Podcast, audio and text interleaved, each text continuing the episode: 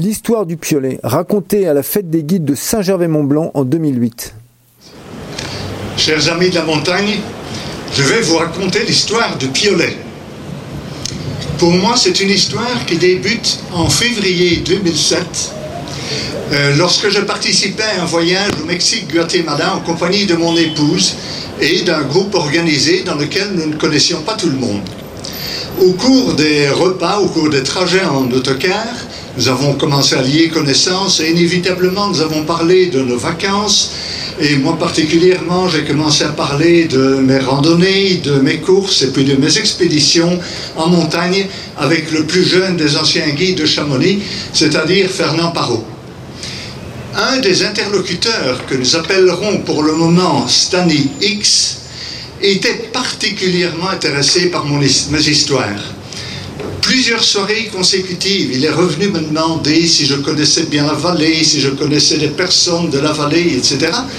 Et puis un soir, après avoir vidé une bonne bouteille, il a aussi vidé son sac. Il m'a pris à part et m'a dit, Guilain, il faut que je te raconte quelque chose.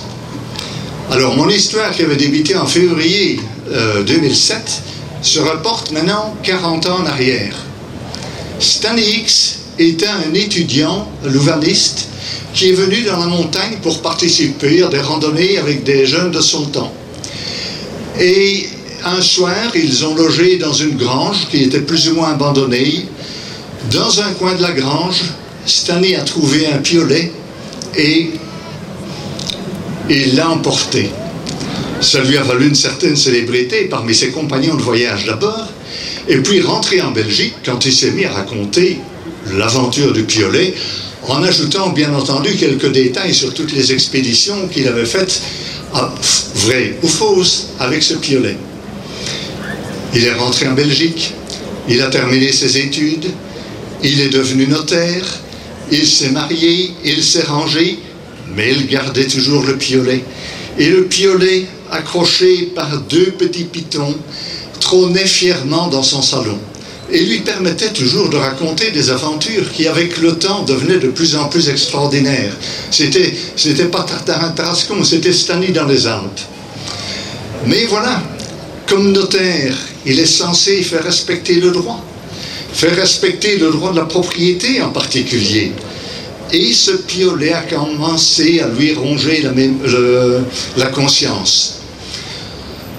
Quand il m'a vu il se disait pas prêt à mourir, mais enfin, il aurait quand même bien aimé partir l'âme en paix.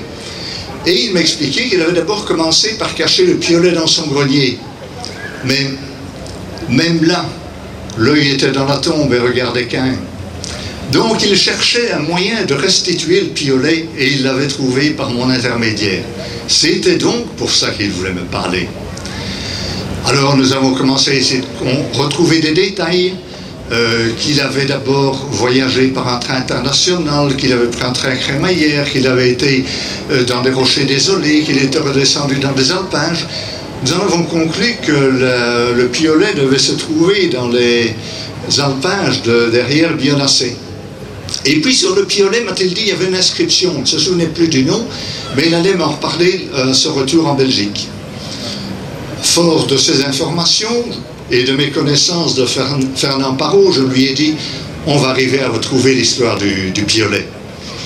Et au fin fond du Guatemala, là où nous étions arrivés par des canaux automobiles sur un marécage que je ne dirais pas infesté de crocodiles, mais à peu près, nous avons commencé à comploter la façon de rendre le piolet. Alors au retour en Belgique, Stanley m'a envoyé des messages dans lesquels il m'a expliqué D'abord, qu'il avait retrouvé une lettre écrite à ses parents en 1962 dans laquelle il donnait la localisation exacte de la grange. Et puis sur le fameux piolet, il y avait cette inscription Hommage au guide François Pérou pour son 85e anniversaire, les amis agistes, 1er août 1935. Voilà donc mon histoire qui reprend euh, maintenant, cette fois-ci, 70 ans en arrière. Et j'ai demandé à Fernand d'essayer de trouver des renseignements. Il m'a répondu qu'il en avait trouvé et qu'il me les raconterait quand je viendrais rapporter le piolet. Malheureusement, je n'ai pas pu le faire avant euh, janvier 2008. Et à cette occasion, j'ai été de surprise en étonnement. D'abord, quand j'ai remis le piolet chez Fernand, en compagnie de quelques amis qui, qui m'attendaient, ils ont accueilli le piolet avec vénération. Qu'il est beau, qu'il est grand. Oh, et vous avez vu le raccord avec le métal, comme, le métal, comme c'est soigné. Et puis sa taille. Oui, bien on les faisait grands à l'époque, les, piolets. Et puis sans doute que François Pérou était, très grand. Et puis les voisins arrivent. Regarde le piolet que Guilain a rapporté. Oh, qu'il est beau, qu'il est grand, le détail, comme c'est soigné, etc. J'étais quand même un peu interloqué, mais je n'étais pas au bout de mes surprises.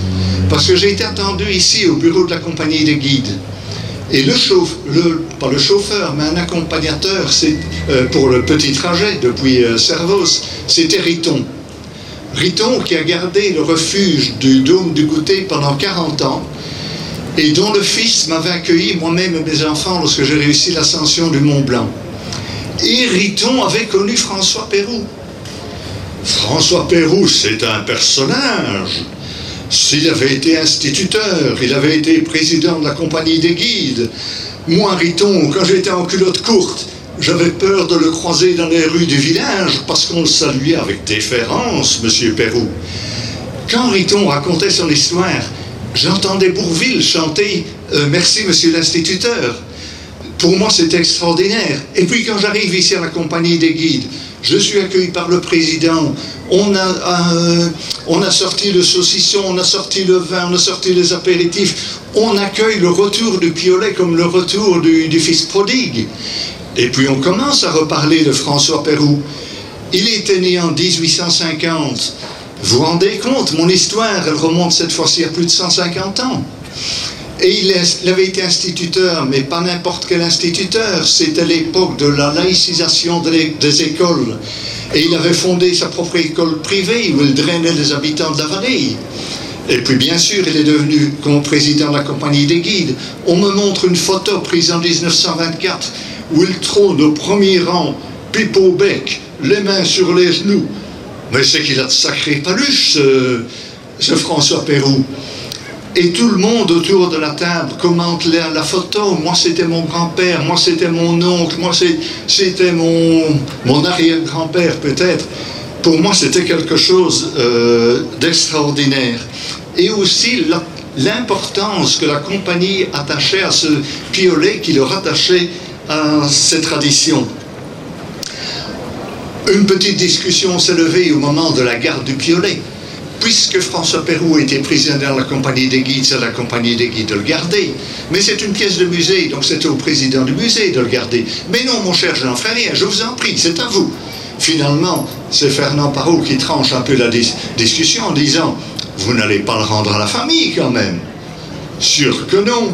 D'abord, la famille a disparu, ne porte plus le nom de Pérou ou bien on aura affaire à des héritiers qui ne se rendront pas compte de la valeur et vont le mettre à brûler ou l'abandonner dans une grange en attendant un autre louvaniste, ou bien ils vont se rendre compte de sa valeur, ils vont se le disputer et le couper en petits morceaux pour se partager l'héritage. Impensable.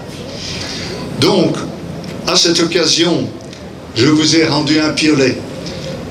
Pour moi, ce qui, avait commencé comme une blague de potache, qui a continué par des conversations de salon, pour moi, c'est devenu une belle histoire. Parce que ça m'a permis de rencontrer des gens qui ont encore le sens des traditions, le sens du passé, le sens des valeurs, le dévouement, des gens qui sont fiers de leur métier, des gens qui, euh, qui attachent de l'importance aux personnes plutôt qu'aux habits qu'elles portent, à leur titre et à leur fonction. Messieurs les guides, je vous ai rendu un piolet. Vous m'avez rendu beaucoup de bonheur.